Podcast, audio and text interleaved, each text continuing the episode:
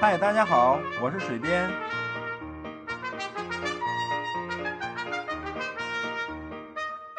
闲聊是一切沟通的开始。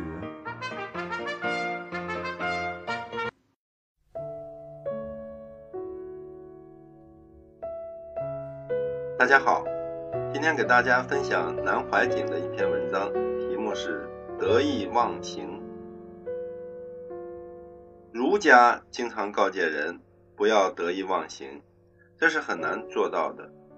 一个人发了财，有了地位，有了年龄，或者有了学问，气势自然就很高，得意就忘形了。所以，人做到得意不忘形很难。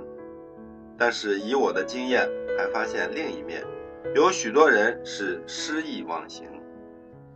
这种人在拥有功名富贵的时候修养蛮好，一旦失去功名富贵，就都完了，都变了，自己觉得自己都矮小了，都小了，变成失意忘形。